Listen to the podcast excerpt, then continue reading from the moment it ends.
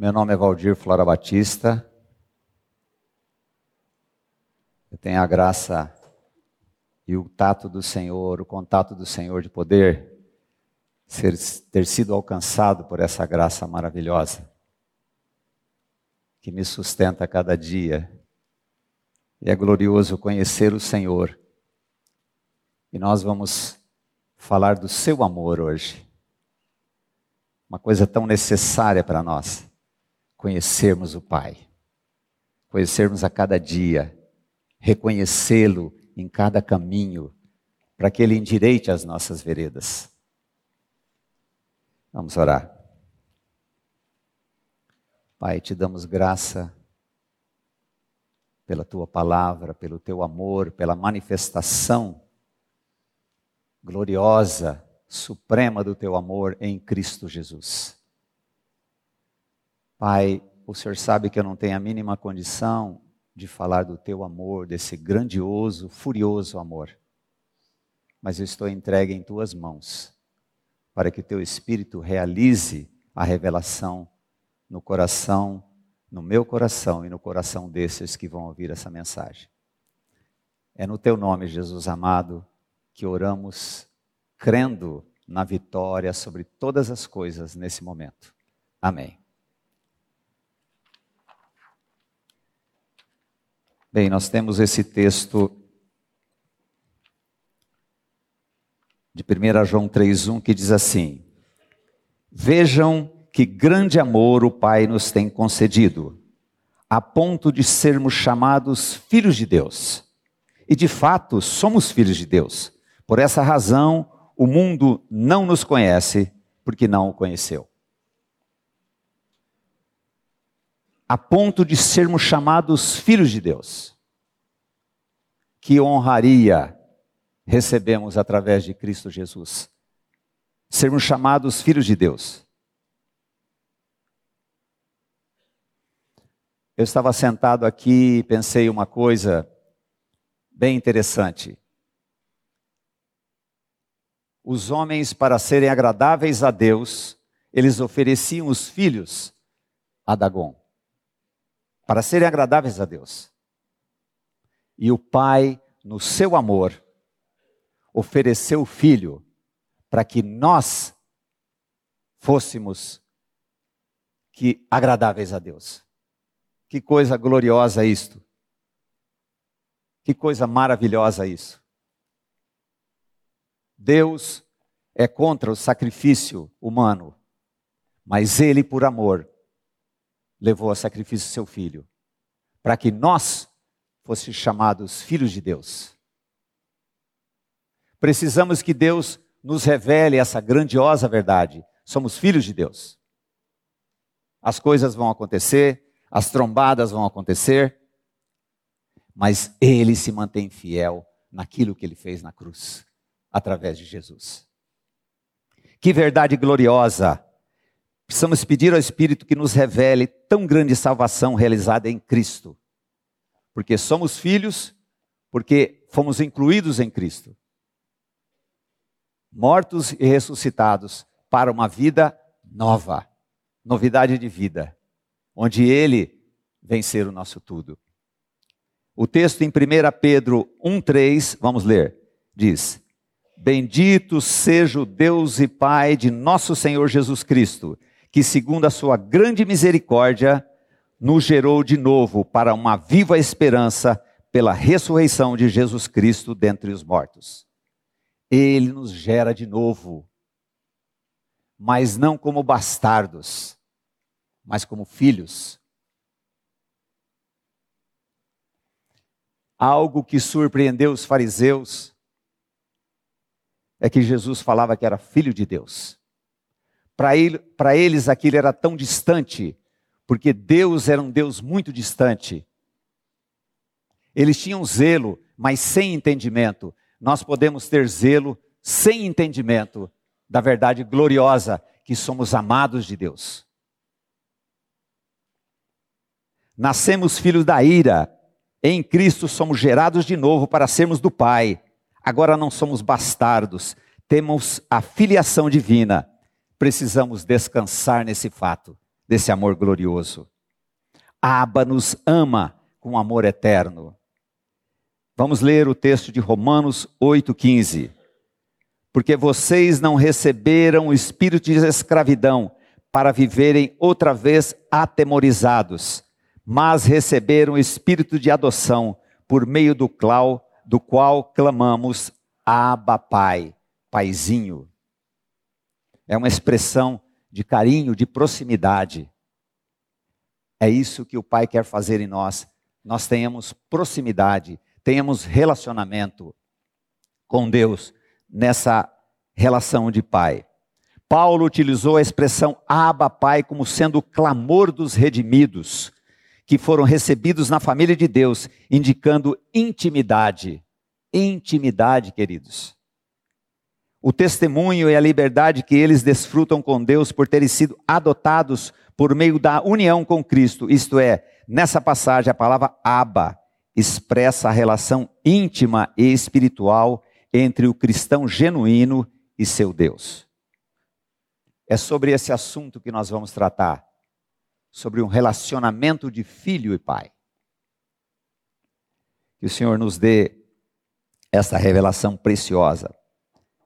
Aí eu conto o testemunho, tenho me deparado com muitas pessoas que não encontraram descanso, são pessoas agitadas, sensíveis a qualquer situação que as aflija, sempre duvidando que são amadas de Deus. Sua fé é forte quando tudo está bem, quando vem os embates que todos têm na vida, o coração se agita, dando lugar à ansiedade à murmuração.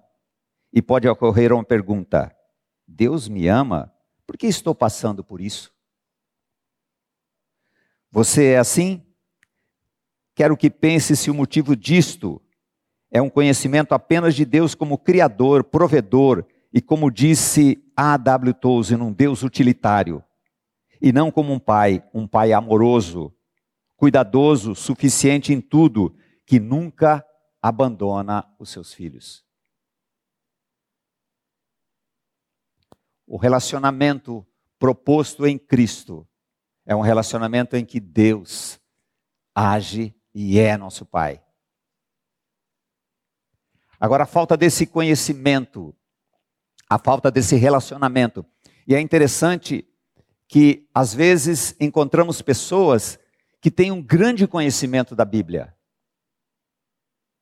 e um pequeno conhecimento de Deus, do amor de Deus. São abençoadas. São abençoadas porque Deus faz com que o sol caia sobre maus e bons. Queridos, como nós precisamos conhecer a Deus nessa amplitude de pai e filho desse amor glorioso, desse amor furioso. Quantas coisas na minha vida e na sua vida acontecem e nós, por falta de conhecimento desse amor de Deus, ficamos bravos com Deus. E muitos anos depois, o Espírito nos fala: Você está lembrado disto? Hoje você consegue entender o caminho que eu tive que fazer para que você conhecesse mais o meu amor? Abraão só pôde levar o filho Isaque para o holocausto, porque Abraão teve um tratamento de Deus durante todo aquele tempo. Eu fico pensando, se ele com 75 anos, Deus tivesse dado um filho Será que ele poderia oferecer o filho em holocausto? Deus teve um trabalho, esse trabalho de amor que Deus está realizando na vida daqueles que foram regenerados, mostrando a cada dia o seu cuidado. Irmãos, nós passamos por uma crise que nunca houve no mundo. E eu tenho certeza que os filhos aqui presentes têm muitas coisas para contar do amor do Pai revelado. Não é isso, meus irmãos? Glória a Deus por esse amor maravilhoso. Podemos até citar benesses recebidas, orações respondidas, mesmo assim, não o conhecer como Pai. Será possível isso? Você entende a importância desse fato? Se não conhece a Deus como Pai, pode ser que ainda não seja filho. Pode ser que está na superficialidade. Pode ser que está ainda procurando igreja. A pessoa diz assim: ah, eu não vou em tal igreja porque tem isso, eu não vou estar procurando igreja. Não foi encontrada ainda pelo Pai. Não teve uma experiência real, muitas vezes, com o Senhor. Nunca nasceu de novo. Não é da família. Por ser da família, tem que nascer na família. É isso que foi feito em Cristo Jesus. Se não conhece Deus como Pai, pode ser ainda que não seja filho, pode ser só um religioso, ético, bem intencionado, que aprendeu regras de como orar, como jejuar. Pode responder, mas sou abençoado, sinto meu coração se acalmar com músicas cristãs, gosto de ir à igreja. Sim, tudo isso pode ser importante, mas se não conhece a Deus como seu Pai, é vã a minha e a sua religião. Pois assim eram os fariseus também tinham zelo sem entendimento.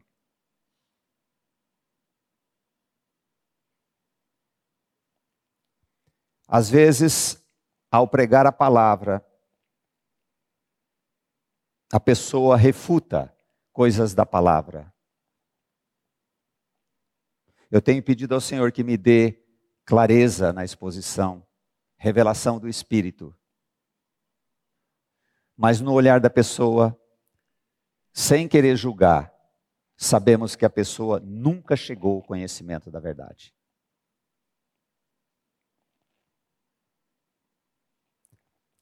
Teve crescimentos, teve melhoras, mas nunca desfrutou desse amor de relacionamento do Pai. É terrível isto.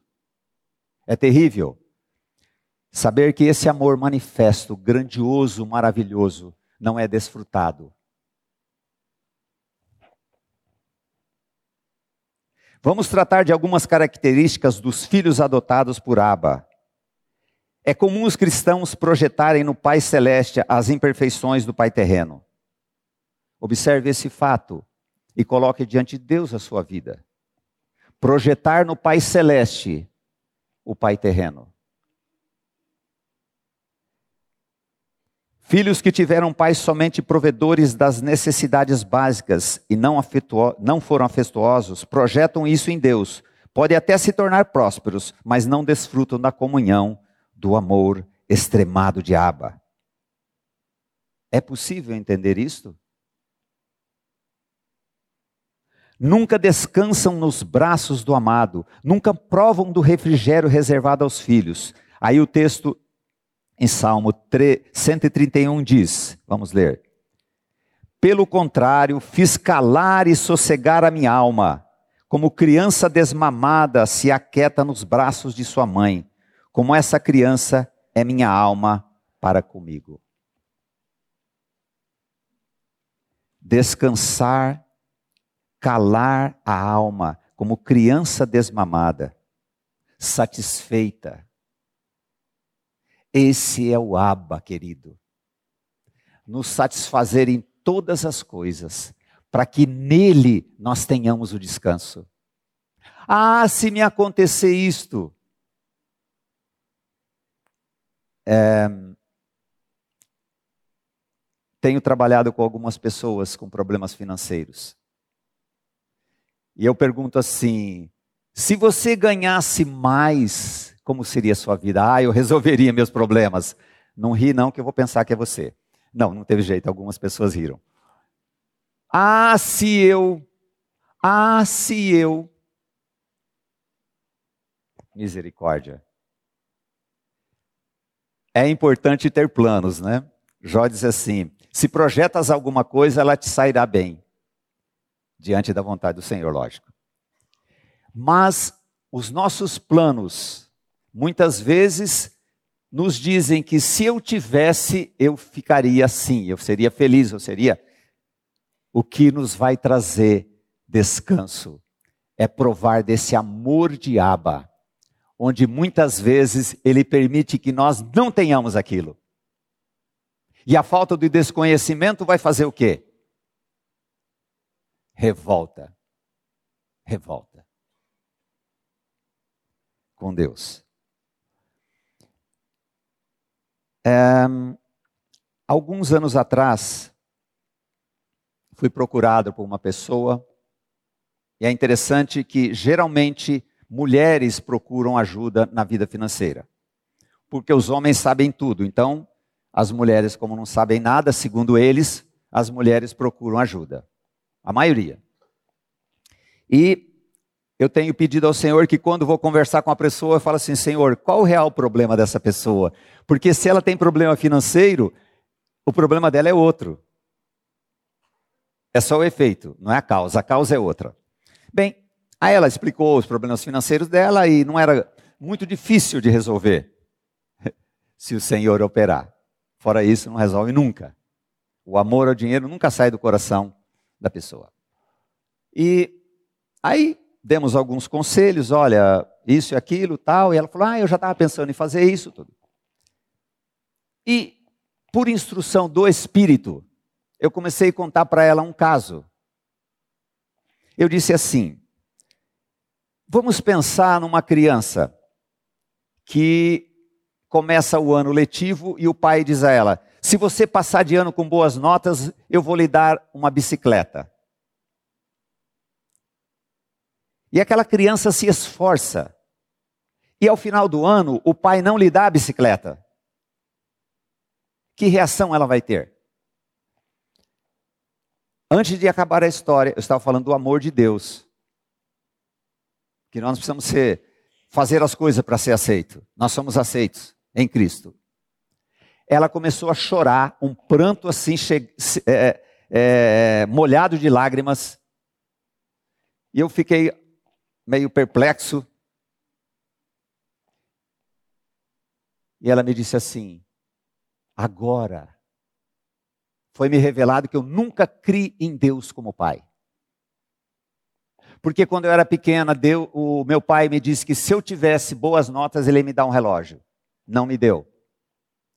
No outro ano eu falei assim, eu vou estudar mais. Talvez a minha, as minhas notas não eram aquelas que meu, meu pai queria. Não chegaram a, satisfazê-lo. Estudei com mais afinco, tirei melhores notas e no final do ano ele não me deu relógio. E agora, o Senhor está me fazendo lembrar uma coisa.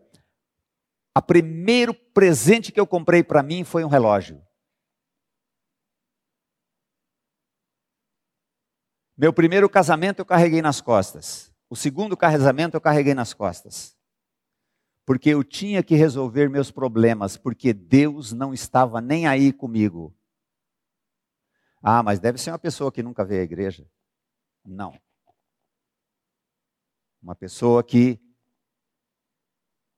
conhece a palavra, mas nunca conheceu Deus como o Abba, como o paizinho, como um Deus provedor, provedor das nossas maiores carências.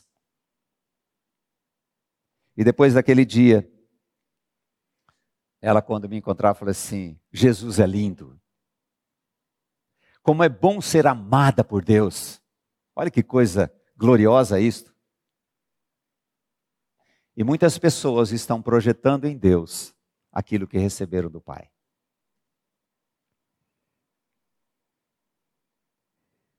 Por amor, Aba nos leva ao Val de Jaboque, lugar de travessia, Ô, Tiago, projeta para nós ali o Val de Jaboque, por favor. É um afluente do Rio Jordão. Ah, essa imagem ficou tão. Mas dá para você. Esse, esse é, é, uma visão do Val de Jaboque. Tem umas outras que tem umas flores assim. Mas eu gostei mais dessa. Eu procurei muito tempo uma imagem parecida com essa. O que, que acontece aqui no Val de Jaboque? Val de, olha lá, Está vendo? É um val ali, olha. Tá olha, lado direito, se eu estou lá, lá onde entrou Jacó, digamos, né? Lá onde ele entrou e aqui ele é onde ele ia sair. Então, desse lado, ele tem montanha. Do outro lado, ele tem montanha. Ele não podia ir para cá nem para cá. Ele só tinha que voltar ou ele tinha que seguir em frente. Você que conhece a história, você sabe o que aconteceu com Jacó ali naquele lugar. Se ele voltasse, ele continuaria a vida dele, que era aquela vida de trapaça. E se ele fosse em frente, quem estava esperando? O irmão que queria matá-lo. Porque ele tinha feito muita tramóia com o irmão. No vale não podemos recuar, avançar nem subir as montanhas. Somos levados pela graça. Como Jacó, somos convencidos pelo Espírito que somos miseráveis. Clamamos para ser abençoados e transformados de trapaceiros e agarradores, que é o significado do nome Jacó. O Pai, por seu amor, ele nos leva ao val de Jaboque. Onde no seu amor tremendo, ele nos abençoa e não há como fugir.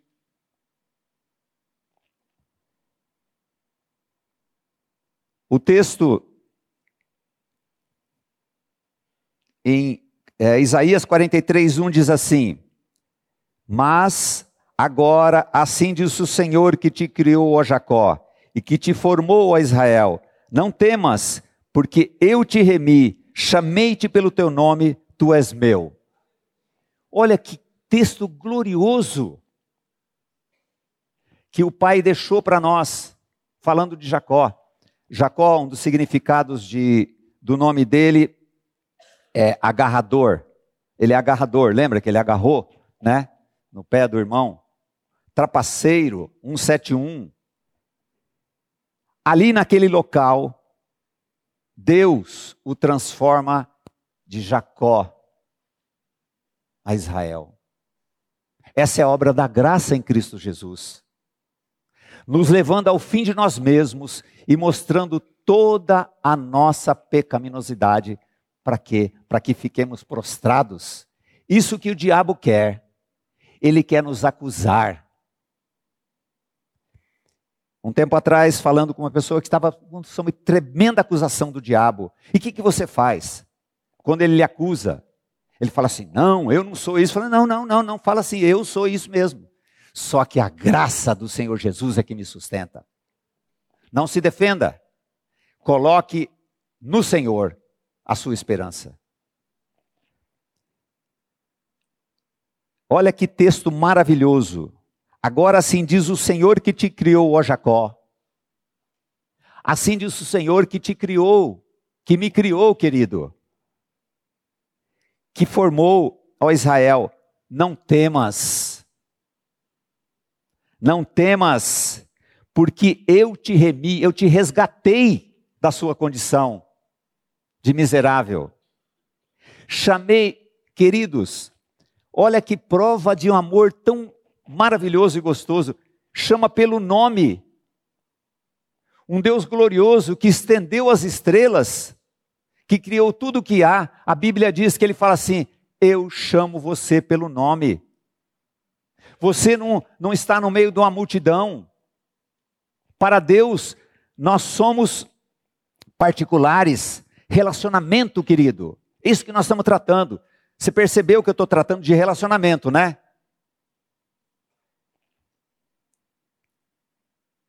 E finaliza dizendo assim: Tu és meu.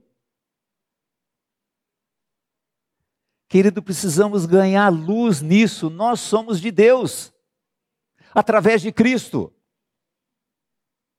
Você pode declarar assim: Eu sou de Deus, com a alegria de que nós somos tratados cada dia, desconstruídos. Tem um irmão que na, na no Instagram dele está escrito assim: em construção, Irmão, é, eu queria humildemente, assim, sem querer ofender essa sua essa sua espiritualidade exacerbada que eu nunca chegarei lá, mas por que, que você não coloca em desconstrução? Aí ele diz assim: puxa, acho que é melhor, né? Irmãos, nós estamos em desconstrução.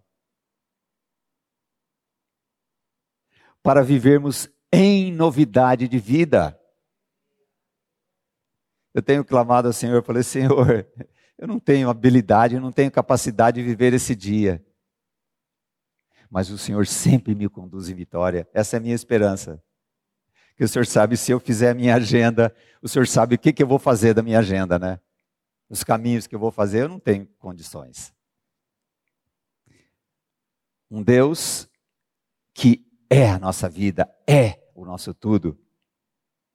Nascemos como Jacó, transformados em Israel, príncipe, levados pela mão a não temer, pois fomos resgatados da nossa vã maneira de viver, sem a paternidade divina. Nos chama pelo nome e, para finalizar, declara: Tu és meu. Que glorioso amor atrai-nos para si e nos leva a viver no aconchego de filho. Os amados de Aba, aqui, é aqui Aqui tinha uns negritos e na correção não saiu, mas eu estou pontuando. Esse o começo é, é, é negrito. Mas deixe-me contar uma coisa. Eu não tenho minha mãe mais, minha mãezinha, mas eu lembro que eu chegava lá, a primeira coisa que eu fazia já abria a geladeira. E eu não, eu não reparava como aquilo era uma coisa tão legal de fazer na casa da minha mãe. Né? E eu já ia ver o que tinha, já pegava, já comia. Minha mãe falava, já está comendo, está na hora da comida. Mas eu tinha liberdade de ir lá e abrir a geladeira. Essa é a liberdade de filho. Se tem uma, uma, um personagem bíblico que me encanta é Moisés. Moisés, um homem que matou aquele egípcio, e Deus diz assim: nunca houve homem como Moisés, manso. Mas ele era estranho, Deus falava com ele e falava assim: Não, Senhor, peraí, Senhor, não, Senhor. E eu falava assim: Puxa, mas esse camarada é metido, né? Ele ainda está com aquela vestimenta de, de filho do rei lá de trás. Ele não era nada. Ele ficou lá 40 anos lá. Não. Sabe por quê? Porque ele conhecia o pai. Ele tinha liberdade de filho. Essa é a liberdade que o Pai quer nos dar, nos deu em Cristo. Nós podemos falar com Ele. Às vezes a gente tem uma situação, você fala assim, ah, eu vou pegar, vou fazer isso, vou fazer aquilo, vou fazer aquilo. Falou assim, aí, é, é, ah, vai fazer, vai fazer, ah, você vai, nossa, você já resolveu, muito bom, parabéns. O Senhor fala assim, ah, já resolveu tudo, né? Quem é pai aqui sabe como é gostoso quando o filho, mesmo que ele esteja distante, ele liga e fala assim: oh, pai, eu estava com uma situação aqui, puxa, é uma coisa tão gostosa para um pai isto. E o contrário, é você saber que ele está numa situação muito difícil e aquele, aquela coisa se desenvolveu durante muito tempo, ele nunca ligou para você. Ele nunca perguntou para você. E esse pai é um pai carinhoso que fala assim: olha, meu filho, e Moisés era assim. Ele falava claramente com o Pai. Porque, queridos, nós não precisamos nos iludir que o Pai não sabe que a gente está desesperado. Como aquelas, eu sempre brinco, né? Nesse meu currículo extenso e, e, e assim, infrutífero, se não fosse a graça, eu fiquei muitos anos com jovens, quando uma moça gostava de um rapaz, Aí eu ia conversar e falava assim: ah, então, mas espera aí, o cara é, é bêbado. Não, mas o senhor proverá. Mas o camarada, ele não gosta muito de trabalhar. Não, mas Deus opera. Ela já tinha decidido, ela veio conversar comigo, já tinha decidido que ia casar com o cara. E casa. 100% de orações respondidas nessa área, viu, gente? Só para. Por quê? O pai não tem lugar nos nossos planos. É uma posição de filho, essa é uma posição de filho que conhece o Pai no seu amor, porque se não, não conhecemos a Deus como Pai nesse amor, a gente esconde dele. Porque a gente tem medo. Você viu aqui? Não temas. Se nós tememos a Deus, medo de Deus, não temor de desagradá-lo, que é outra coisa nós não apresentamos. Jó diz assim: Ele procura ocasiões contra mim. Querido, se nós não conhecemos o amor de Deus, nós vamos achar que Deus procura ocasiões contra nós. Nunca vamos chegar ao descanso se não formos da família de Deus. Amados por Aba nas adversidades, sempre recebe o carinho do Pai. Aí eu conto uma história, você não precisa ler aí. É, passei por uma situação bem difícil. E aconteceu isso na segunda, na terça foi um dia pesado, sabe aquele dia pesado que você sente assim como o lixo do mundo? Parece que falha aqui de vez em quando, né? Você se sente o lixo do mundo. O Pai permite esses dias, certo? E é interessante que você ora e não tem resposta nenhuma. Abraão andou três dias até chegar ao lugar de holocausto. Talvez, se fosse eu, durante esses três dias, três dias, eu ficaria, Senhor, mas e aí? O Senhor falou que eu ia ser, eu não tinha condição, depois o Senhor me deu condição, depois o Senhor deu o filho, agora ele vai ser o, o, o que vai é, gerar muitos filhos da sua descendência, que vai ser mais que areia, aquela conversa toda que o Senhor me falou, agora o Senhor está mandando eu morrer. Imagina esse, essa conversa três dias seguidos. Mas o conhecimento de Deus fez com que ele fosse no caminho e fizesse o que tinha que fazer. Então, nesse dia, passou, logo pela manhã, um rapaz, parece que estava na Bahia, me ligou e disse assim: Ó, oh, eu queria ver tal coisa, eu nem lembro o que, que ele disse. Aí ele me disse assim: Você lembra que você, quando você cuidava da gente, você dizia assim, mas você tem uma roupa bonita, porque você vem com uma calça verde uma camisa amarela? Você é um rapaz bonito. Ele tinha 1,80m, tem 1,80m, olhos verdes, né? E você vem com essa roupa. Ele falou assim: até isso você cuidava da gente. E desligou o telefone. Quando foi na hora do almoço, outro rapaz aqui da cidade me ligou e falou assim: Olha, eu queria ver isso aqui e tal. Olha, há tempos não me ligavam, né? Mas eu não estava entendendo nada. Você lembra que você me ensinou a comer com garfo? Ele não comia com a mão, ele comia com colher. Eu falei, ah, que legal, interessante e tal. Desligou. E, final da tarde, outro me liga, de outro país, e fala assim: puxa, olha. Tá, quando ele desligou o telefone, o senhor claramente fala assim: você está entendendo? Eu vi você em tremenda agonia. Eu levantei essas pessoas para dizer para você: eu sou o Senhor da sua vida.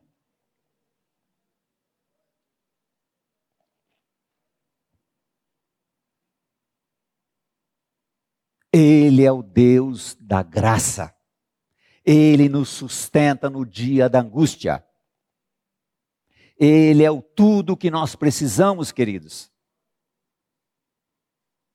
E já se manifestou. A palavra está cheia da sua graça. O texto em Salmos 46, 1 diz assim: Deus é o nosso refúgio e fortaleza, socorro bem presente no dia da angústia socorro bem presente no dia da angústia. Se você está vivendo hoje um dia da angústia, saiba que essa angústia é patrocinada por Deus para mostrar a sua graça, para levar-nos a reconhecer que nós nada podemos. Vocês lembram quando é, Deus, na Sua palavra, diz assim: Eu os trouxe para o deserto para os humilhar. e para mostrar o que estava no seu coração. Na sua graça, no seu amor de Pai, ele precisa nos disciplinar para mostrar onde está nossa segurança. Porque ele já sabe, ele já conhece. Mas nós muitas vezes nos defendendo. Nós estamos num caso agora que a pessoa é super espiritual. aquele tipo super espiritual, cheio de Bíblia. E a vida está destruída, mas Deus vai prover. Você entende essa colocação? Uma espiritualidade de boca, intimidade um, para não falar zero. Outra questão: amados do Pai não vivem na murmuração. Partindo da premissa de, de que, partindo da premissa de que em tudo está a soberania de Deus, somos chamados a crer, agradecer por toda murmuração, pois toda murmuração é contra Ele. Toda murmuração é contra Deus. Eu ia falar quando eu reclamo da minha mulher, não. Quando a minha mulher reclama de mim, a murmuração dela é contra Deus. Mas não tem reclamado muito, não. Assim, meia-noite às seis, nada. Quando os israelitas eram escravos no Egito, reclamavam. Quando estava a caminho da terra prometida, também murmuravam contra Moisés, mas na verdade era contra Deus, pois Deus instituiu Moisés como líder. Vamos ao texto. Números 14, 27. Até quando sofrerei esta má congregação que murmura contra mim? Tenho ouvido as murmurações dos filhos de Israel com que murmuravam contra mim. Que Moisés foi falar, Deus, mas esse, esse pessoal só reclama de mim. Ele falou, não, Moisés, esse povo não reclama de você. Esse povo reclama de mim. Queridos, podemos crer que toda murmuração nossa é contra Deus, a minha murmuração é contra Deus. Porque Ele não é capaz de mudar, regenerar um filho. Ele não é capaz de resolver meu problema financeiro, ele não é capaz de resolver meus problemas de relacionamento, ele não é capaz, ele não é capaz, não é capaz, ele é incapaz. Murmuração contra Deus. Aquele jovem vem e fala assim: Ah, mas eu estou muito chateado, eu quero sair do serviço, porque o meu chefe faz isso, pega no meu pé. Tu, não, peraí, nós não oramos para você, para Deus dar um trabalho para você? Sim. Então, esse trabalho Deus que deu. Sim ou não? Sim, sim. Então, esse chefe, ele foi, está sendo instruído por quem?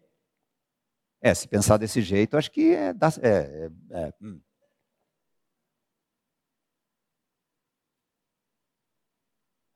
Eu sei que muitos maridos aqui não podem encarar essa situação, que a sua mulher é do tamanho que você precisa. O contrário pode não ser verdade, mas é, com o homem é assim. É verdade também, irmãos. Queridos, Ele quer nos levar a uma, um aspecto de entender que Ele quer se manifestar o que Ele realmente é, amoroso na nossa vida. E Ele é tão insistente, querido, é insistência, eu vejo comigo, né? Como Ele insiste com isso, insiste com isso, e eu estou sempre errando. E Ele insiste no seu amor. Quero trazer a memória que me dá esperança, que coisa gloriosa isso. Agora, o murmurador, ele está sempre olhando o que falta. Falta de conhecimento do Pai. Às vezes, se você está nessa condição, é porque você não conhece, não dependeu, então você está assim. Não é o Pai, é você, sou eu, principalmente. Outra questão: filhos de Deus são disciplinados com firmeza. Se eu não creio que sou amado, nos dias da perseguição, humilhação, trombada, dificuldade de relacionamento, ficarei abalado grandemente por não ter luz sobre esse amor furioso. Julgo no íntimo que Deus é injusto, mas como filho precisamos que o Pai nos repreenda, como está escrito em Hebreus 12, 6 a 8. Vamos ler. Porque o Senhor corrige ao que ama e açoita a qualquer que recebe por filho. Se suportais a correção, Deus vos trata como filhos. Porque que filho há quem o pai não corrija? Mas se estáis sem disciplina, da qual todos são feitos participantes, sois então bastardos e não filhos. Se nós rejeitamos a correção do pai, é porque nós julgamos que nós somos perfeitos. Esta é uma realidade. Ele, por seu amor, precisa nos tratar. Davi, escolha três coisas. Não, eu escolho ficar com o Senhor. Você fez isso, você vai ter três coisas. Que penalidade você quer? Quero ficar com o Senhor. Porque ele sabia que nas mãos do Senhor ele tinha o quê? Amor. Se nós optamos por achar que tá, tudo está bem, o pai vai fazer o quê? Vai continuar insistindo se nós somos filhos.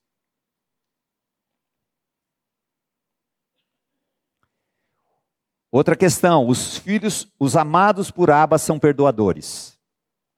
Aqui é um ó do Borogodó. Uma mulher me escreve. Eu vou, não vou ler essa parte, não, eu vou contar essa história.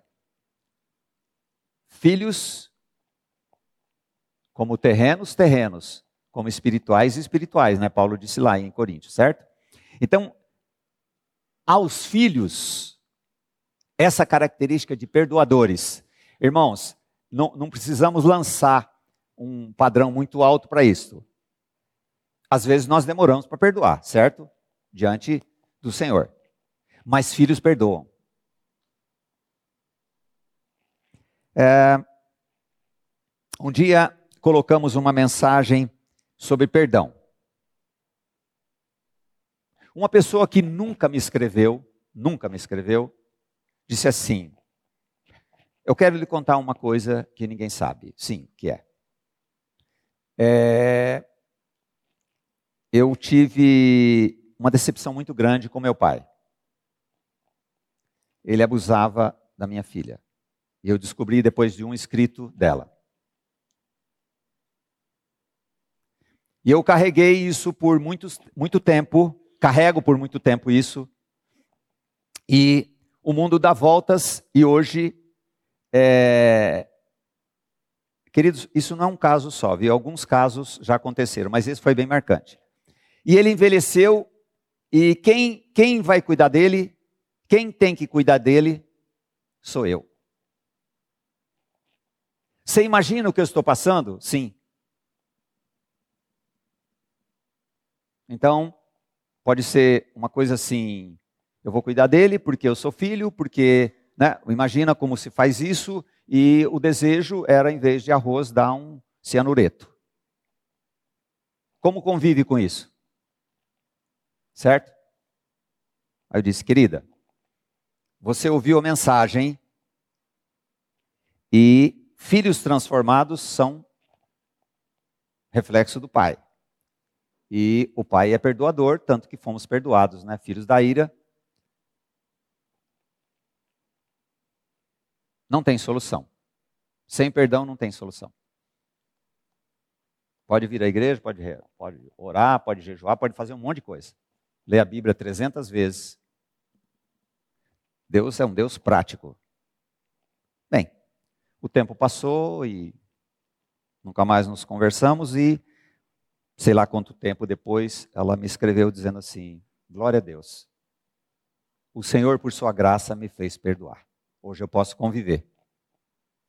Porque às vezes, quando nós estamos diante de uma situação como essa, a gente quer, a gente ora para Deus livrar, né? Que morra de uma vez. Aí eu vou ficar livre. Vai ficar livre? Vai ficar livre? Não vai ficar livre. Porque não adianta a pessoa morrer. Quem tem que morrer somos nós. Isso Cristo fez naquela cruz. Então, se não há perdão, tem outro caso aqui longo de oito anos também, que enquanto não houve perdão, o desespero era todo dia. Esse caso eu vi de perto, perto, próximo bem, bem junto. Não vou falar o que, mas bem junto. Houve o perdão, houve descanso. Mas uma coisa que Deus me falou quando eu estava falando, escrevendo sobre isso, é que essa é uma parte, você perdoa. Mas e pedir perdão? Essa pessoa dos oito anos, quando eu fui dizer para ela, falei assim: olha, Agora você precisa pedir perdão para a pessoa. Foi uma ofensa muito grave. Onde a moral dessa pessoa, a boa índole dela foi jogada no lixo. E depois de oito anos, houve uma palavra dessa terrível, dizendo assim: agora você tem que pedir perdão para ele. Como que eu vou pedir perdão? Você vai pedir perdão porque durante oito anos, dia após dia, você amaldiçoou a vida dele. Conhece algum caso assim? Aí, como o patamar é, aqui é um pouco mais baixo, né? Procurou uma é, um patamar espiritual mais alto. E aí esse pastor disse assim: não, você tem que perdoar mesmo. Você tem que pedir perdão. E foi tão glorioso. Eu quase levei um soco na cara nesse dia. Mas foi tão glorioso isto. Perdoar com o perdão que nós recebemos e pedir perdão por ter amaldiçoado a pessoa. Que glorioso isso. Bem, crer que pertencemos à aba nos leva ao agradecimento. Agradecimento. Filhos são agradecidos. A gente, como pai, na, às vezes na nossa, sei lá, a gente acha que a gente é bom pai, né? A gente fala, vê um filho tão mal agradecido, né? Assim, puxa, ele não sabe. Eu estava falando com os adolescentes outro dia, né? E falei para eles assim, foi, eu entrei numa situação bem difícil, viu? Quero confessar a vocês, falei, puxa, falar para adolescente uma, sobre finanças é uma coisa tão difícil, né? Que é, é pego pessoas de 60 anos, mais ou menos, que tem dificuldade de entrar, né? Mas um dia entra, se viver mais uns 100 anos, acho que entra. Aí eu falei para eles assim, falei, sim, você já pensou quanto você custa para o seu pai? Você já dá uma olhadinha como seu pai trabalha, como sua mãe trabalha, para você ter uma coisa que depois você fala assim: nossa, só isso. Agradecimento. E às vezes eu me vejo nessa situação.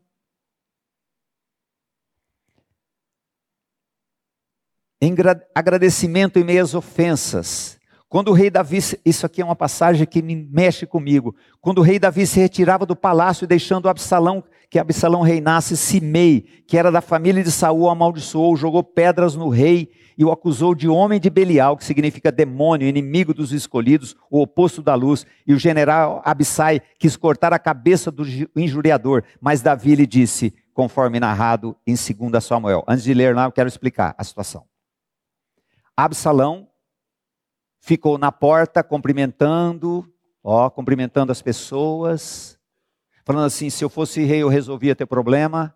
Ele ganhou o coração das pessoas, e Davi percebendo, Davi, por um gesto de amor, falou assim: Eu vou sair. Olha o gesto de amor. Ele não foi covarde.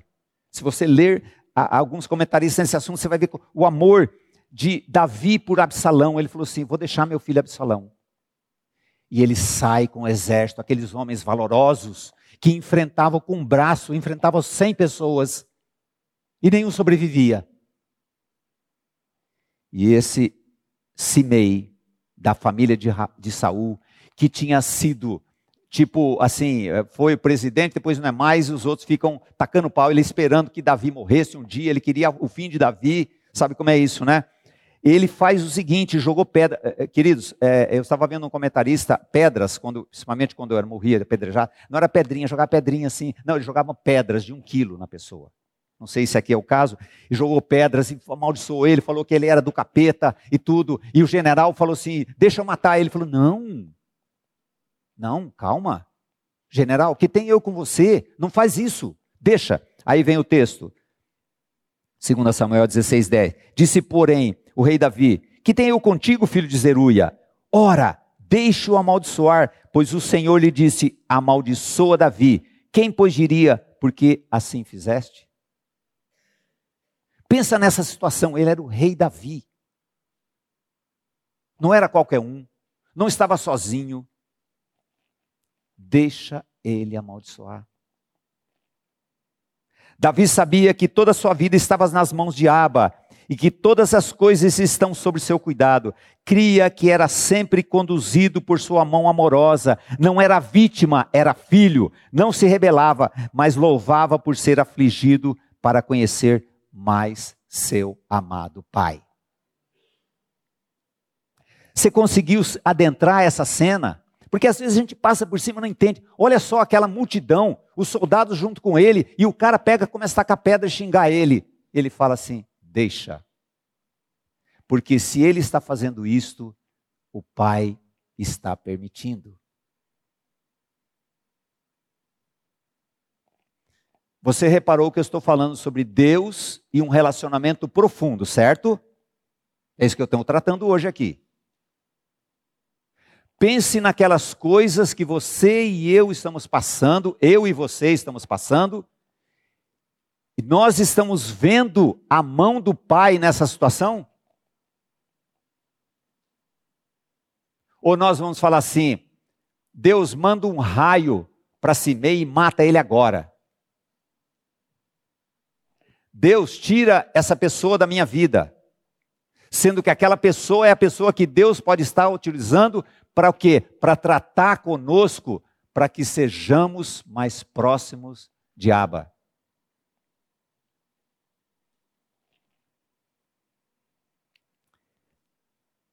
Aos filhos é reservada a prosperidade. Aqui é uma questão polêmica. Aos filhos é reservada a prosperidade. Na condição herdada de filhos, sua palavra em nosso coração é a direção segura na vida espiritual, emocional, relacional e financeira. Observe o cuidado do pai com, seus, com os seus no Salmos 127, 2. Vamos ler juntos. Será inútil levantar de madrugada, dormir tarde, comer o pão que conseguiram com tanto esforço. Aos seus amados ele os dá enquanto dormem. O nível de prosperidade depende do pai. Ter muito ou ter pouco é sempre prosperidade no coração regenerado. Isso que eu quero colocar. O filho de Deus é próspero. Mas quando nós pensamos em prosperidade, nós pensamos no quê? Em abundância, tem muito, sabe? Realmente é ter muito, é ter abundância do que? Agradecimento. A maior prosperidade é o contentamento.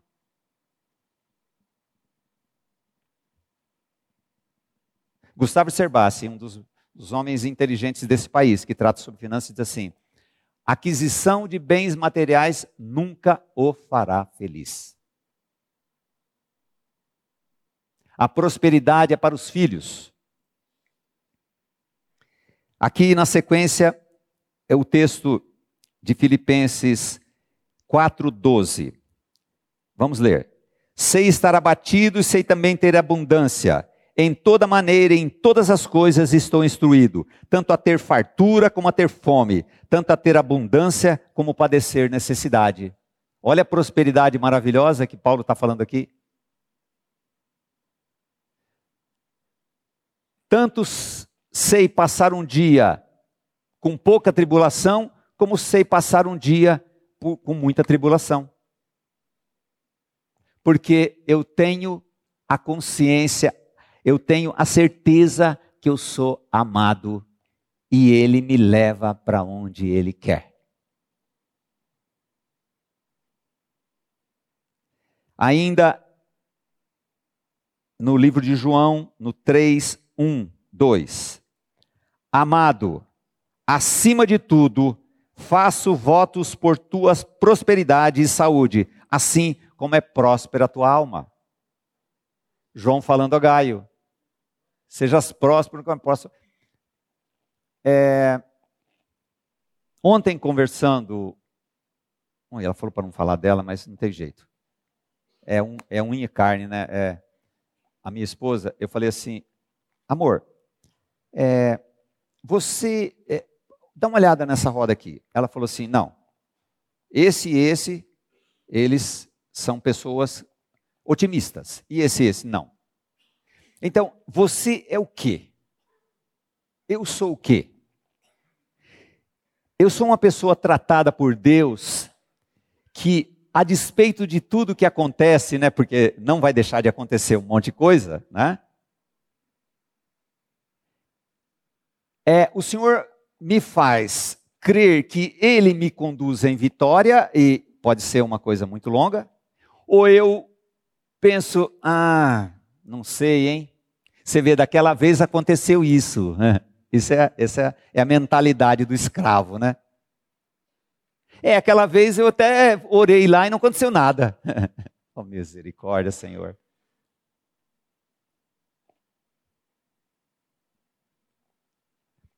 Isso é uma coisa tão importante, né? Queridos, não estou falando do otimismo besta, sabe? Aquelas, não, que tá, o, seu, o camarada tá, tá desesperado, tá devendo um monte, ele não quer fazer é, controle das contas, ele não quer economizar, ele não quer trabalhar mais, ele fala assim, Deus proverá. Não, esse, sabe, isso é uma imbecilidade. Moscou, é a Bíblia, não. Está precisando de disciplina e ele não quer. Jesus fala assim, senta e calcula, ele não quer. Ele fala, não, não, mas Deus proverá, porque a palavra diz isso, diz isso. Não, não é isso que eu estou dizendo. Eu estou dizendo assim, é, que reação nós temos? Mesmo que a minha é bem tardia, certo? Mas ela, ela precisa acontecer, porque filhos é a reação de filho, que confia no pai. Que sabe que aquele sacrifício não é porque eu vivesse vida medíocre. Essa mensagem é um pouco diferente né, do que vocês estão acostumados a a ouvir, né? Na paternidade do pai amoroso vivemos seguros. A última questão. Na paternidade, vai, vai ter o 2, 3, 4 e 5, tá? Se Deus quiser, mas paciência. Na paternidade do pai amoroso vivemos seguros. Queridos, viver seguro num mundo totalmente inseguro. Quando se conhece a Deus como Pai, todos os métodos para alcançar confiança, prosperidade e tranquilidade no mundo se revelam como escravidão inútil. Se alguém conhece a Deus como Pai, tem segurança em relação a tudo. Essa é uma frase de David Bowen e John Yates. Quando se conhece a Deus, todos os métodos para alcançar confiança, prosperidade, aqui ó, tá vendo aqui ó, o equilíbrio que eu falei lá em cima, prosperidade, aqui ó. E tranquilidade no mundo se revelam como escravidão inútil. Escravidão inútil é correr atrás do vento. Se alguém conhece a Deus como Pai, tem segurança em relação a tudo, queridos. Voltando à, à imagem do, do Abraão, caminho, três dias, o menino ali também, confiança. Porque Hebreus diz assim: que ele sabia que Deus poderia fazer o que com Isaac? Ressuscitar. É o, é o Isaac é o Senhor, né? Certo? Vocês entendem essa situação. E ele ia dar o filho, não deu. Isaac tinha um substituto, Jesus não tinha substituto. Era Jesus mesmo que tinha que passar por isso. Segurança em saber que eu posso viver nesse mundo, porque eu tenho o Senhor que é o meu tudo.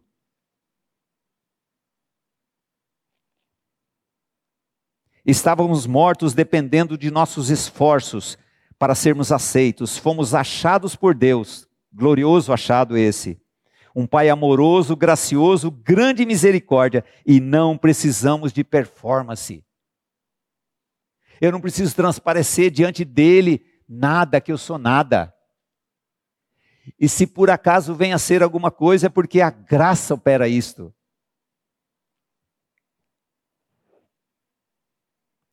Wayne Jacobsen afirmou: Deus quer que saibas que não há nada que possamos fazer para sermos amados. Deus simplesmente nos ama. Não precisamos. Esse é aquele é, livro, se você não leu, Deus me ama, do Wayne Jacobsen. Livro maravilhoso de você ler, ler, ler, anotar, escrever. Deus me ama, simplesmente assim. Não podemos fazer nada para sermos amados. Nós somos amados. Filhos são amados. Precisamos pedir que Deus faça-nos crer nisto para viver em liberdade. Em liberdade liberdade de filho que pode abrir a geladeira, filhos que podem desfrutar desse colo gostoso, né? Vem uma visita na casa, ele não tem, tem uns que são abusados, viu? O crente é bem abusado, tem uns que são bem abusados. Mas você chega lá na casa do seu amigo, você senta onde você quiser, sabe? Você vai lá e faz isso, faz aquilo, tudo. Agora, estranho não, ele fica no lugar ali, tem que ficar quieto. Não tem relacionamento ainda, não tem intimidade com o dono da casa. Agora, esse dono da casa se manifesta maravilhosamente bem todo dia, para que tenhamos essa intimidade. Eu quero que você fique em pé agora. É...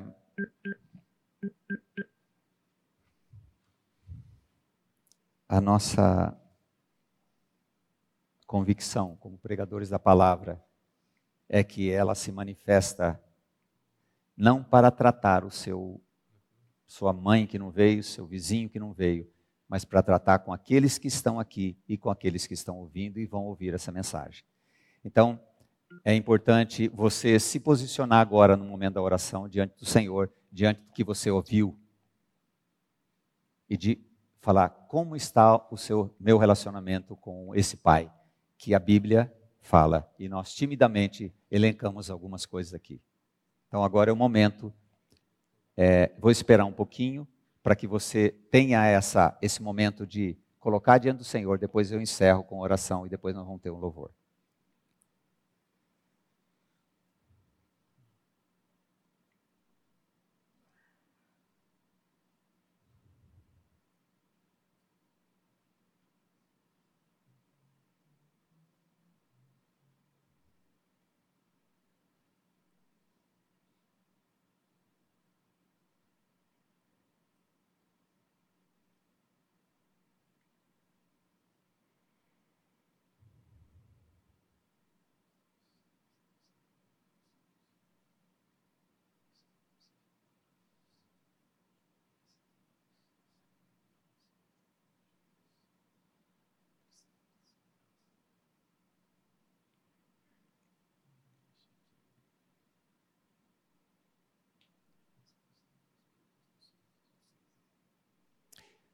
Pai amado, santificado seja o teu nome em todas as coisas. Venha o teu reino e seja feita a sua vontade na nossa vida, Pai. Louvado sejas por ter manifestado o teu grande amor em Cristo Jesus. Pai, o Senhor sabe que nós não temos condições de viver como filhos que desejam ardentemente um relacionamento profundo contigo. Mas podemos crer que Cristo em nós é a capacidade de vivermos esta paternidade, esse relacionamento glorioso. Pai, obrigado por se manifestar a cada um que está aqui, os teus filhos que estão aqui, os teus filhos que vão ouvir esta mensagem, se manifestar maravilhosamente poderosamente e carinhosamente, Senhor. Obrigado por tanto amor manifesto, Senhor, em favor de nós que nada merecemos, mas agora somos mais do que vencedores. Somos teus filhos amados, Pai. Queremos viver nessa dimensão. Manifesta, Senhor, essa graça em nós e através de nós, Senhor, para aqueles que são da tua vontade, que conheçam o Senhor, sejam instruídos e vejam em nós, para a tua glória, Senhor, que nós estivemos e estamos contigo, como a tua palavra fala. Maravilhoso Deus, muito obrigado por esse momento aqui.